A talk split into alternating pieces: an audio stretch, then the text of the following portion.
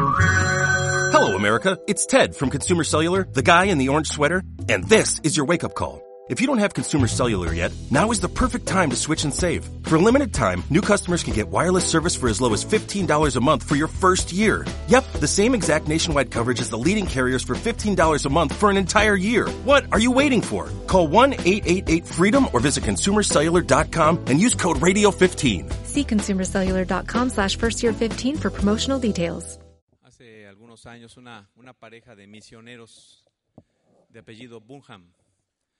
Estos misioneros, eh, bueno, eran personas que se congregaban en una iglesia en alguna localidad de los Estados Unidos. Esta pareja, este matrimonio, eran personas muy comprometidas en la iglesia local, tenían ministerios en la iglesia local, eran personas conocidas y amadas por, por los hermanos. Y estas personas tenían una inquietud. Ellos deseaban hacer misión, llevar la palabra de Dios y dar a conocer el nombre del Señor en algún otro país donde no se conociera, donde la palabra de Dios no, no hubiera llegado o fuera muy escasa.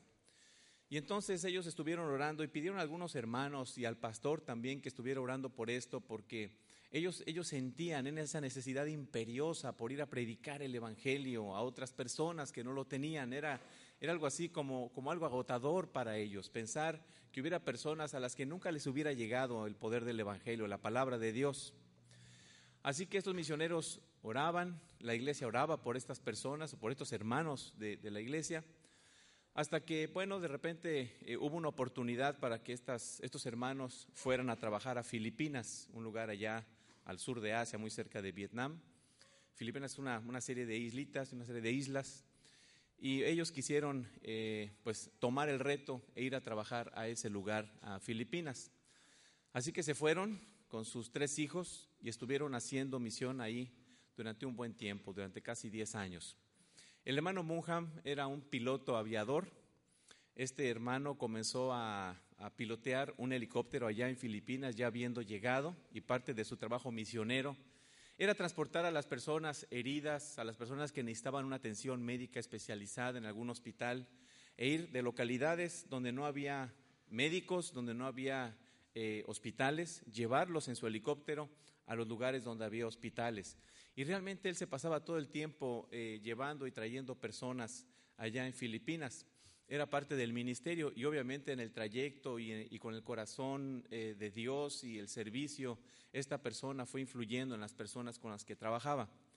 También había médicos que, bueno, este hombre contactaba y les, le pedía que apoyara a comunidades rurales y entonces este hermano Bunhan llevaba su helicóptero a algún lugar donde había médicos, eh, se contactaba con esos médicos y llevaba a ese médico al lugar donde no había y hacían brigadas de salud en lugares donde no había absolutamente una eh, pizca de salud pública para las personas. Ese era el ministerio que hacía el hermano Bunham y obviamente pues eh, comenzó a establecer una iglesia, a predicar la palabra, a tener grupos de estudio bíblico, a instruir a las personas y a conducirlas en la palabra de Dios. Por otro lado estaba su esposa, su esposa era una mujer muy activa y esta hermana pues se dedicaba a ayudar a las personas de la localidad a preparar ciertos alimentos que para ellos era eran extraños pero muy sabrosos. Un testimonio decía, una hermana decía, es que la hermana Bunja me enseñó a hacer pizzas y yo no conocía eso. Y, y se, les, les, ayudaba a hacer ciertos platillos que ellos no conocían, pero el pretexto era realmente la cocina, ¿no? Porque era solo un medio. Ella influía en las personas, también les hablaba del Señor Jesucristo, de tal manera que en el lugar donde ellos vivían comenzaron a ser de influencia. La hermana Bunhan también se dedicaba a cuidar a sus hijos y se dedicaba también a apoyar a su esposo en el contexto de la iglesia, dando clase a los jóvenes, dando clase a, los, a, la, a las jóvenes, a los niños. En fin, era una familia de mucha influencia en ese lugar.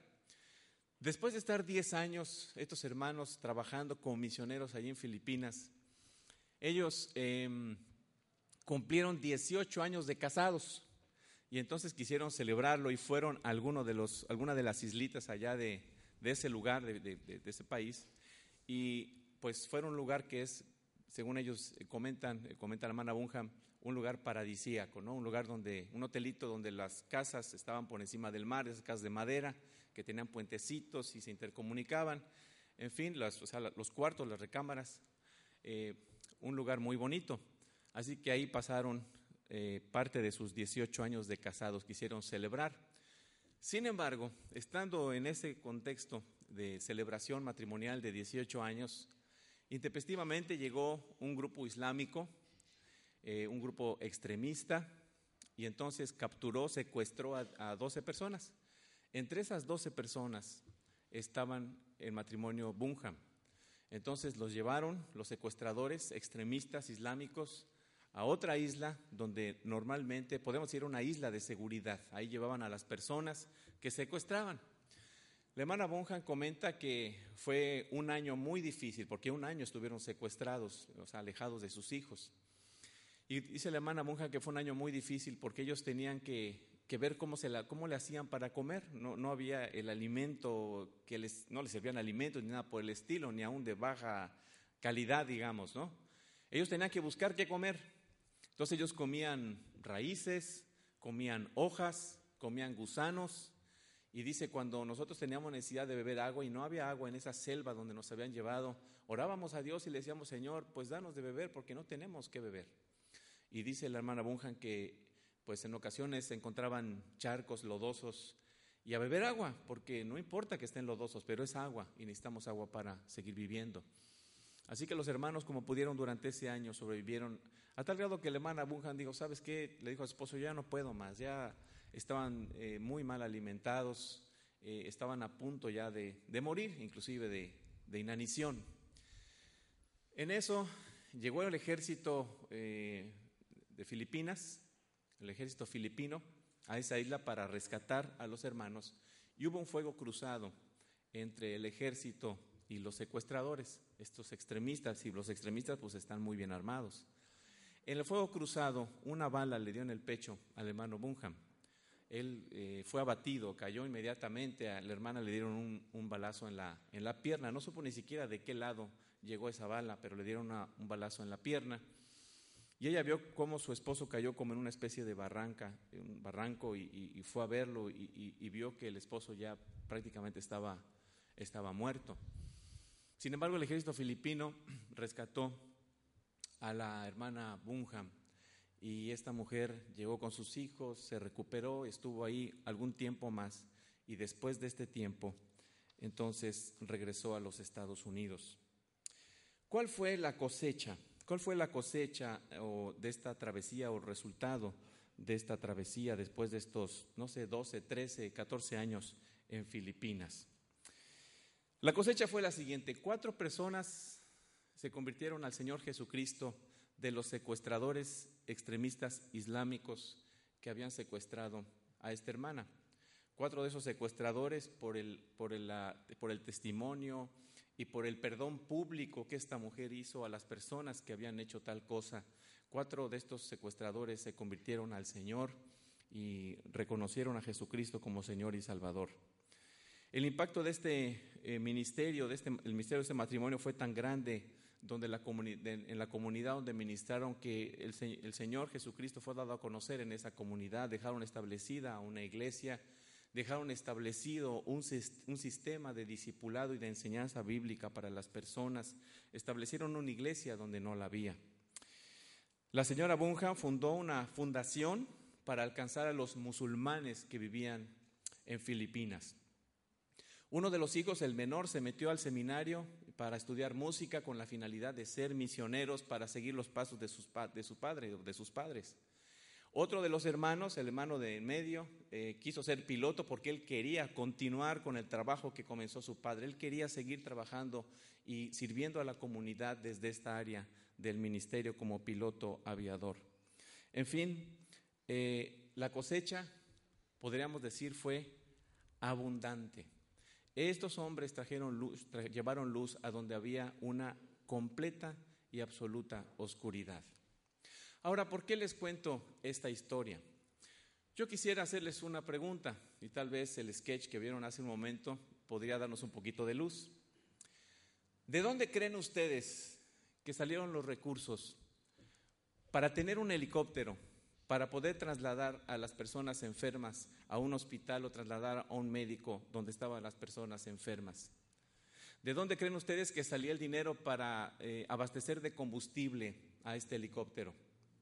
¿De dónde creen ustedes que salía el dinero para sostener la vida de estos misioneros, para sostenerlos en cuanto a su comida, en cuanto a su ropa, eh, la educación de sus hijos, eh, los zapatos, la ropa y todo lo que sus hijos necesitaban? ¿De dónde creen que salía el dinero para que ellos pudiesen tener el gas para poder eh, cocinar y para poder enseñar a otras personas a cocinar usando esto como medio para llevar a las personas a Cristo? ¿De dónde creen que sale el dinero para comprar o para tener las Biblias necesarias para poder repartir entre las personas, para que la palabra de Dios fuera dada a conocer a todas estas personas? ¿De dónde creen ustedes que salía todo este recurso y todo este dinero? La respuesta es muy sencilla. De todas las personas de la iglesia que semanal o quincenalmente o mensualmente, de manera sistemática, fiel, en obediencia al Señor Jesucristo, con una disposición generosa, con una disposición agradecida, tomaron su sobre, llenaron su sobre y entregaron su diezmo. Este hermano dependía o esta familia dependía de una agencia misionera, pero esta agencia misionera dependía de muchas iglesias. Finalmente, todos los recursos económicos que salen para el campo misionero, porque fíjense, nosotros también somos el resultado de ese trabajo misionero. Tantos misioneros que en décadas anteriores llegaron y muchos de ellos tenían avioneta. No sé, creo que en Shoken tal vez Mana Loida debe, saberlo, en Shoken Pitch tenían una pista de aterrizaje y ahí llegaban los misioneros un maestro que yo tuve en el seminario era un misionero. El maestro de hebreo que nos da eh, esa materia o que da esa materia en el seminario es un misionero que recibe recursos del extranjero.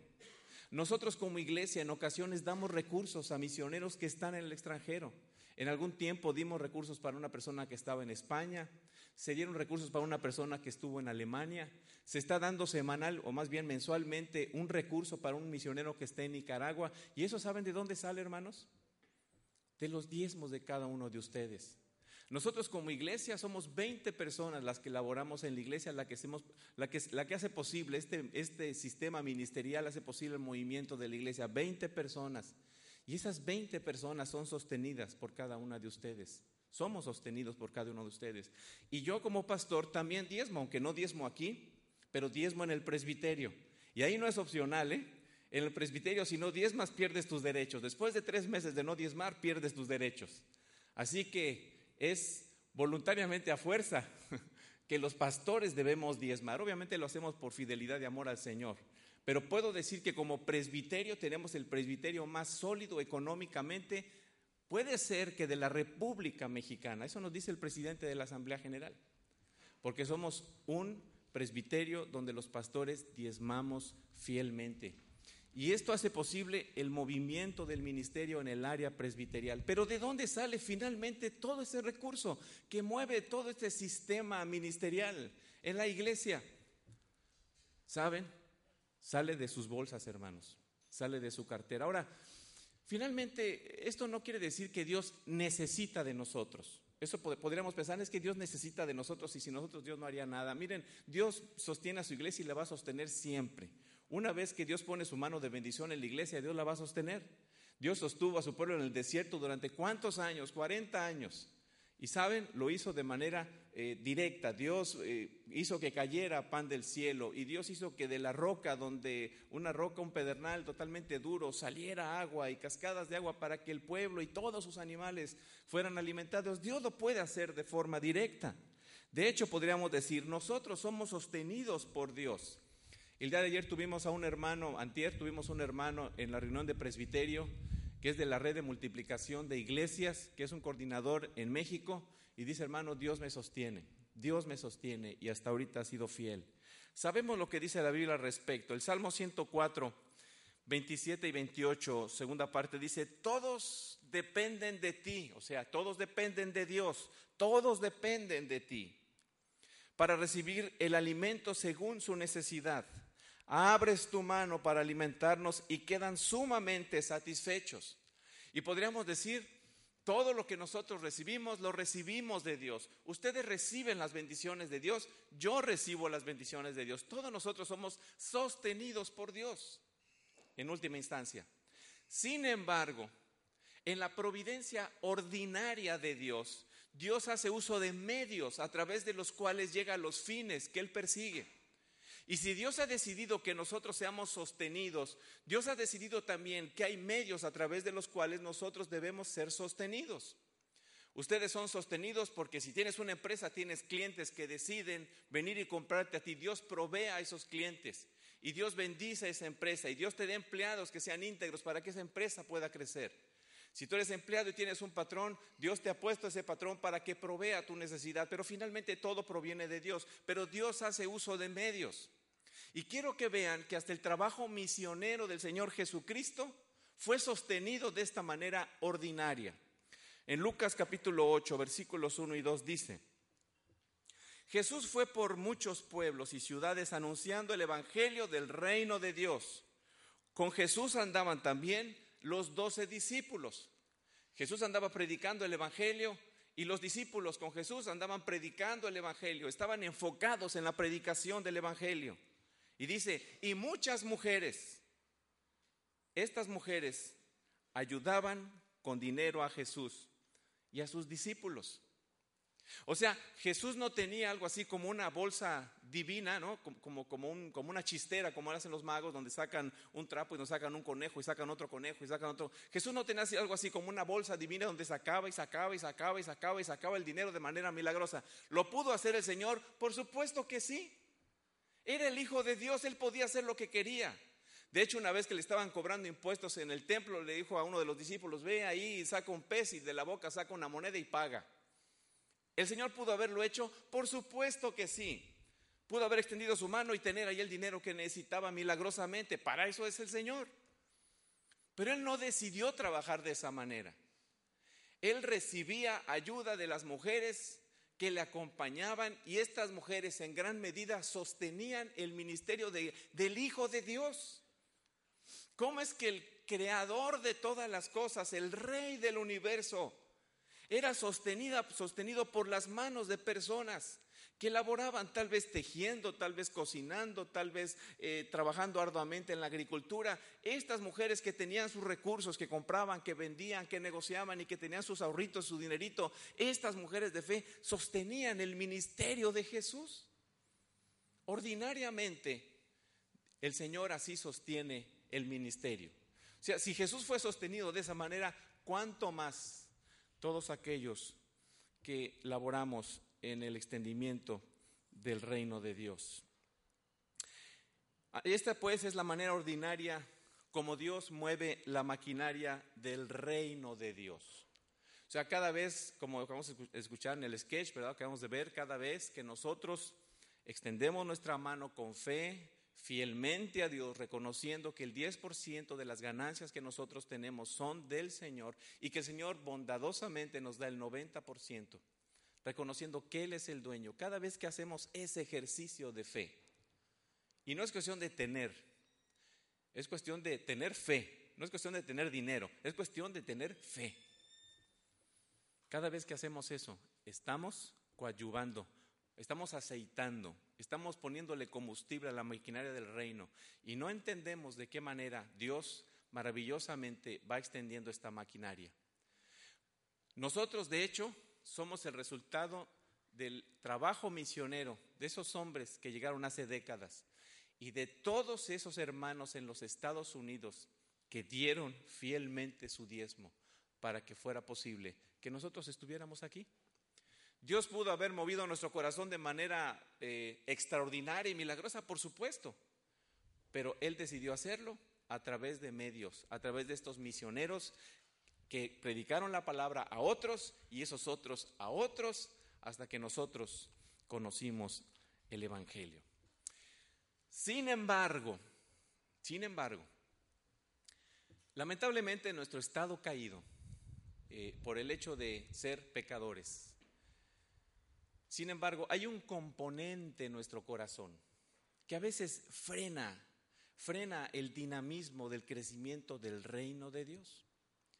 Y ese componente lamentable, y yo soy el primero en levantar la mano y decir, sí, ese es mi problema, ese es mi problema, ese componente pecaminoso que el crecimiento de la iglesia y, retrasar el desarrollo del crecimiento de, de la iglesia es un pecado profundo que subyace en nuestro corazón. Y este pecado se llama codicia. Y este pecado, llamado codicia, es primo hermano de la avaricia. Prácticamente son, en términos bíblicos, son usados de manera intercambiable, la codicia o la avaricia. La codicia podría ser tanto un deseo desordenado por tener más, podría ser el temer perder lo que se tiene, podría ser desear apremiantemente lo que no se tiene, o podría ser no estar satisfecho con lo que se tiene. En todo caso, la codicia, la avaricia es retener pecaminosamente aquello que traerá beneficio a otros, retener lo que no nos corresponde a nosotros. Por eso escuchamos que en el lenguaje bíblico, ahí en Miqueas, en el pasaje que leímos hace ratito, el lenguaje bíblico es bastante explícito y hasta ofensivo para tal vez muchos de nosotros. Y el Señor habla de esta retención en términos de robo. Es como si tú estás a cargo de una empresa y tú recibes 100 mil pesos. Y de esos 100 mil pesos, el jefe te dice, mira, de esos 100 mil pesos a ti te van a quedar 2 mil y los 98 mil restantes, pues son para la empresa. ¿no? Y entonces, en vez de entregar lo que debes entregar, entregas menos de lo que debes entregar. Eso se tipifica, obviamente, como robo, porque estás reteniendo, estás tomando para ti lo que no es tuyo. Ahora el Señor nos dice, de cada 100 vas a entregar dos. El Señor nos dice, de cada 100 te vas a quedar con 90. Solamente me vas a dar 10. Y alguno dirá, bueno, es que esto es del Antiguo Testamento. Esto se dice en el Antiguo Testamento, pero como dice la Biblia que nosotros tenemos hoy promesas más grandes y mayores y que el pacto es mejor ahora que en el Antiguo Testamento, y así lo entendieron los discípulos de Jesús, vemos que en hecho las personas no daban el 10%. Si tú lees hechos detenidamente, las personas daban todo lo que tenían. Que tenían un terreno, lo daban. Que vendían una casa, daban todo lo que tenían. Todo. Así que ese argumento de que es el Antiguo Testamento, eh, bueno, en el Nuevo Testamento es más desafiante el reto. El Señor nos pide mínimo un 10%, pero el 10% que demos es correcto. Es menester, pues, decir que la codicia es un pecado detestable entonces. Es un pecado detestable a los ojos de Dios, porque es detestable a tal grado que estamos dispuestos a tomar para nosotros lo que le pertenece a nuestro rey, a nuestro Señor. Por eso es un pecado detestable. La codicia funciona como la espátula flexible de repostería.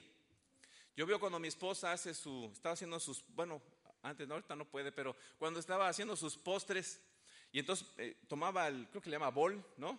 Y entonces hacía merengue o le ponía, o sea, quedaban ahí residuos de merengue o de lo que fuera, tomaba su espátula flexible, no quiere decir su nombre porque soy muy feo, ¿verdad? Pero su espátula flexible, su espátula, su espátula flexible y entonces este, no dejaba absolutamente rastro de lo que había en ese bol.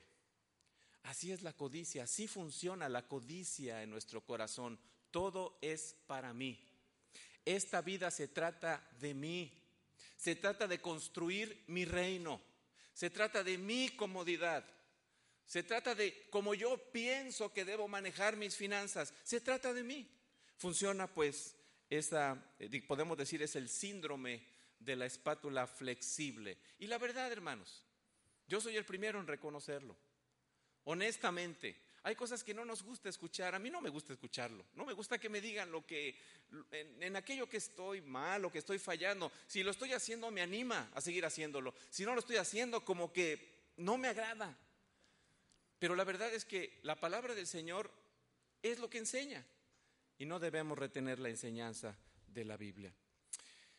El problema de fondo cuando retenemos dinero que le pertenece a Dios, ese es el gran, ese es el punto al que quiero llegar. El problema de fondo cuando retenemos el dinero que es del Señor no es el dinero, porque como he comentado, la verdad, Dios sostiene a su iglesia y lo va a seguir haciendo. Dios no necesita de nosotros. El problema no está en el dinero. El problema real es la codicia que hay dentro de nuestro corazón, dentro de, nuestra, dentro de nuestro corazón, dentro de nuestra vida. El problema de fondo tiene que ver con nuestra adoración, con el enfoque de nuestra adoración a Dios y nuestra confianza en el Señor. Cada vez que nosotros depositamos fielmente nuestro diezmo, estamos diciendo, Señor, yo confío en ti. Yo no sé cómo le vas a hacer, pero tú vas a proveer. Dios de alguna manera provee para su iglesia. He comentado con algunos hermanos una experiencia que tuve siendo seminarista, cuando en una ocasión estaban todos yéndose de Shalom y yo recibía una ayuda mensual que era realmente algo simbólico. Y mi esposa pues tenía un trabajo, pero era complicado, pues tenemos dos hijos adolescentes. Y un día estábamos ya saliendo de del culto ya para, para, irse todo el mundo y toda la gente estaba agarrando sus familias y todo. En ese tiempo mi esposa estaba en Cancún, yo estaba acá con mis hijos. Y estando mis hijos yo en el pasillo les dije, hijos, no tenemos que comer. No hay nada en la alacena, en la casa no tenemos, tenemos refrigerador casi casi como, como este adorno de la casa. No teníamos que comer.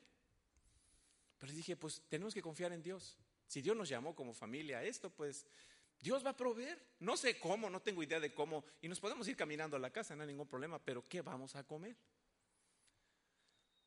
En eso llega el pastor Will y me dice, pastor, Fernando, pues no tener pastor ese tiempo, Fernando, una persona, una persona me mandó esto para ti. Digo, ¿pero quién? Me dijo que no te dijera, solamente me lo mandó para ti. ¿Y saben? Era un sobre con un billete de 500 pesos. Y con eso comíamos no solo ese día, con eso comíamos toda la semana, porque cuando hay necesidad, hasta con 300 pesos comes toda la semana. Aprendimos eso también. Dios es fiel, hermanos. Dios es fiel cuando nosotros hacemos, aunque no lo hagamos, pero Dios no nos va a dejar cuando nosotros hacemos lo que nos corresponde hacer. Este pecado fue el que denunció Jesús a una persona. Este pecado fue el que, el pecado de la codicia, fue el pecado que denunció públicamente Jesús en una persona. Dice la Biblia que un día Jesús estaba predicando, como muchos otros días, ¿verdad? Estaba predicando la palabra y había una multitud de personas, dice la Biblia. Y estando la multitud de personas, de repente Jesús enseñando, y una persona de repente irrumpe y dice lo siguiente. Lucas 12:13, uno de la multitud le dijo, maestro, dile a mi hermano que divida la herencia conmigo. Debemos presuponer que este joven conocía perfectamente el Antiguo Testamento, porque en el Antiguo Testamento los rabí, los maestros, fungían como jueces. Entonces, fue a la persona correcta.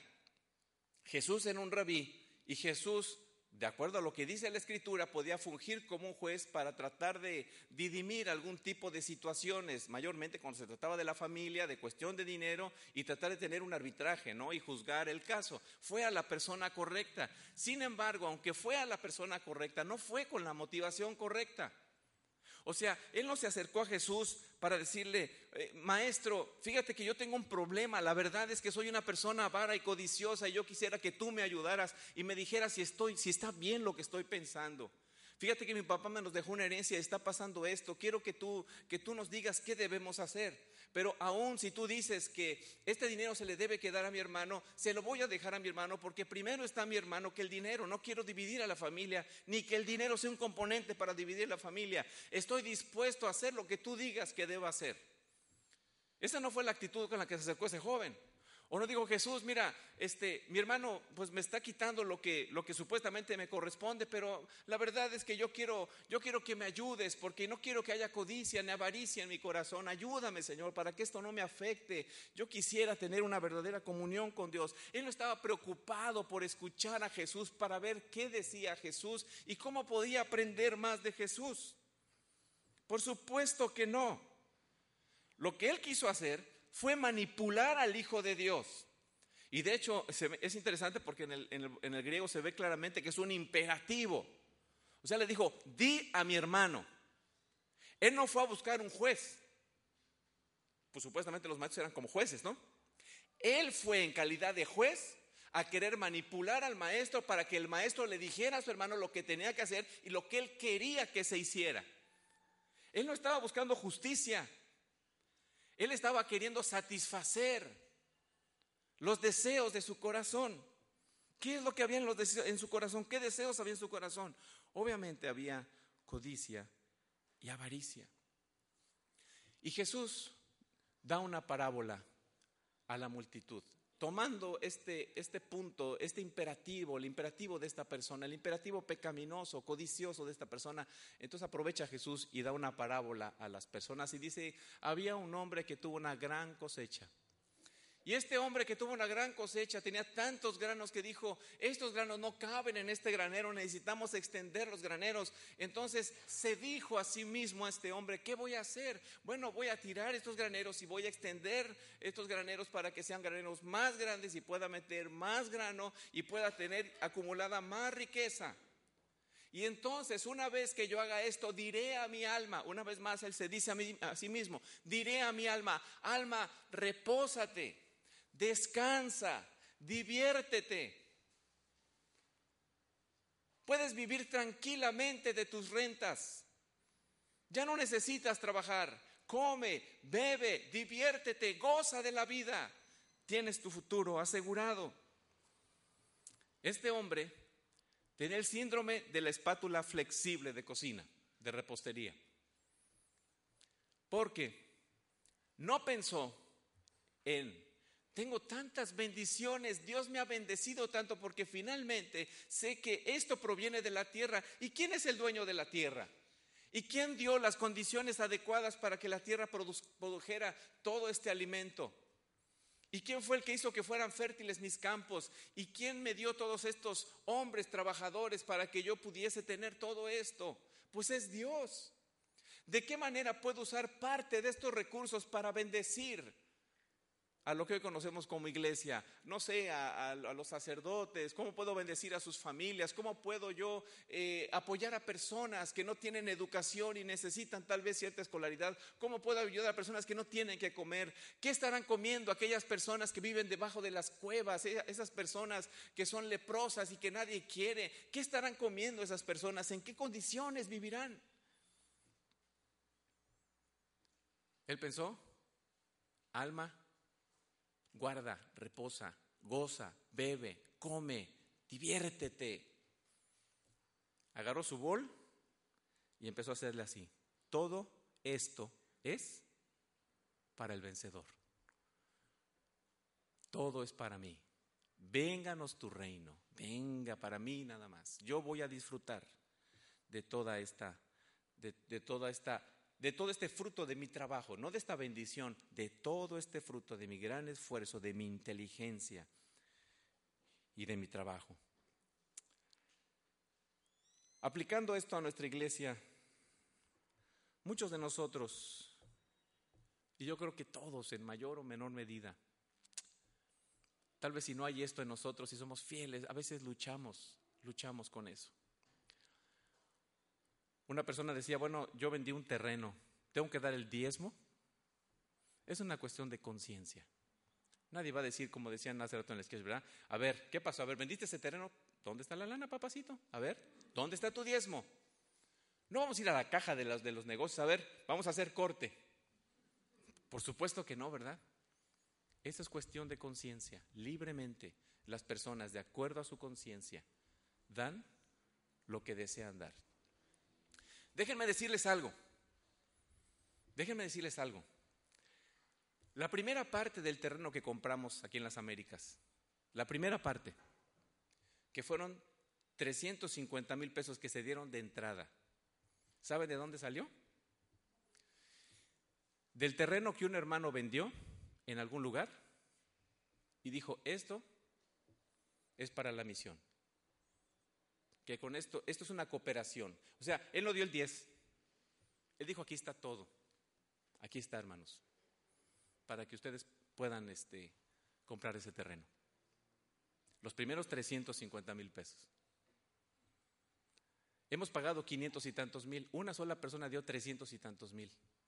Y entre 700 hemos dado 200 y tantos mil.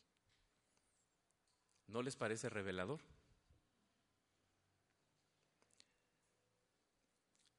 Jesús, ¿cómo llama a este hombre? Lucas 12:20. Jesús le dijo necio, necio. O sea, este no es un juicio de inteligencia. Jesús no le dijo como en otras ocasiones, estúpido, porque algunos textos bíblicos usan ese vocablo. O sea, no es un juicio de inteligencia, es un juicio moral. Necio, necio. Esta misma noche, pues te vas a morir. Reclaman tu alma. ¿Para quién será lo que has provisto?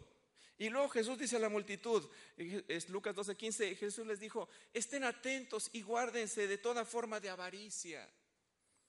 Porque aun cuando alguien tenga abundancia, su vida no consiste en sus bienes. Ustedes no están para saberlo ni yo para contarlo, pero yo no estuve cuando Shalom García empezó, pero sé de personas que donaron el terreno, que donaron fuertes cantidades para construir el edificio educacional, la nave principal. Todo, eso se hizo con dinero de la gente de la iglesia. Eso no muchos pueden decirlo porque muchos construyen con, con, con dinero americano, con dinero que viene de fuera. No se desprecia, ¿verdad? Obviamente. Pero qué bendición que de la misma comunidad pueda salir ese dinero. Y ese dinero puede salir. No tendríamos problemas si cada uno toma la responsabilidad de diezmar. Señor, esto te pertenece a ti. Algunos dicen, no, lo que pasa es que el manejo que se está dando no es adecuado. Nunca va a ser adecuado. Cada quien tiene perspectivas diferentes. La verdad nunca va a ser adecuado. En algún punto va a ser injusto. Pero ese juicio es un juicio de Dios para nosotros. Bueno, para finalmente el consistorio de la iglesia es el que decide y acaba de decidir hace, hace unas semanas el presupuesto de todo el año, cómo se va a ejercer el presupuesto. Ellos son los responsables. Nosotros somos los responsables como, como, gente que estamos trabajando en la iglesia. Pero de ahí yo como, como pastor a veces doy mi diezmo y veo que en el presbiterio las cosas se manejan injustamente, pero no es mi juicio, es Dios el que va a juzgar a ellos, no yo. Dios me va a juzgar a mí si no hago lo correcto. Eso sí. Así que, ¿cuál piensas tú que habrá sido la respuesta de este joven que estaba entre la multitud después de que Jesús contó esta parábola? Yo estoy seguro que este joven agachó la cabeza y estaba sumamente avergonzado públicamente por esta enseñanza de Jesús. Por eso, gráficamente, y con esto concluyo, si ustedes ven, este mes hemos estado hablando de los compromisos eh, que adquirimos como cristianos. Alguno dirá, es que si no soy miembro, seas miembro no seas miembro. Es más, aún los no creyentes tienen esos compromisos. Es un compromiso que todos tenemos universalmente, es como la ley moral, los diez mandamientos. ¿Solo los cristianos tienen el compromiso? No. Todo el mundo tiene la responsabilidad de ver los diez mandamientos y de vivir de acuerdo a esos diez mandamientos. Los cristianos estamos conscientes, los no creyentes no están conscientes, pero eso no los exime, son responsables. Entonces, aquí tenemos bella, estas bellas responsabilidades. Adora, la semana pasada hablamos de que la congregación dominical no debe ser un anexo, debe ser parte vital de nuestra responsabilidad cristiana, venir y congregarnos como hijos de Dios. Diezmar, es una parte importante de nuestra vida. Por favor, no quiero que piensen que lo importante es el dinero o que andamos tras el dinero. Por supuesto que no. El dinero es un síntoma de un problema más profundo. Somos personas que dejamos de luchar con la codicia y tenemos el síndrome de la espátula flexible. O somos personas que estamos luchando y aún a pesar de que nos cueste un poquito de trabajo, Señor, cierro mis ojos y te doy el dinero porque solamente tú sabes que eso es lo que tu palabra dice. Dios es fiel, hermanos, y Dios sostiene a su iglesia.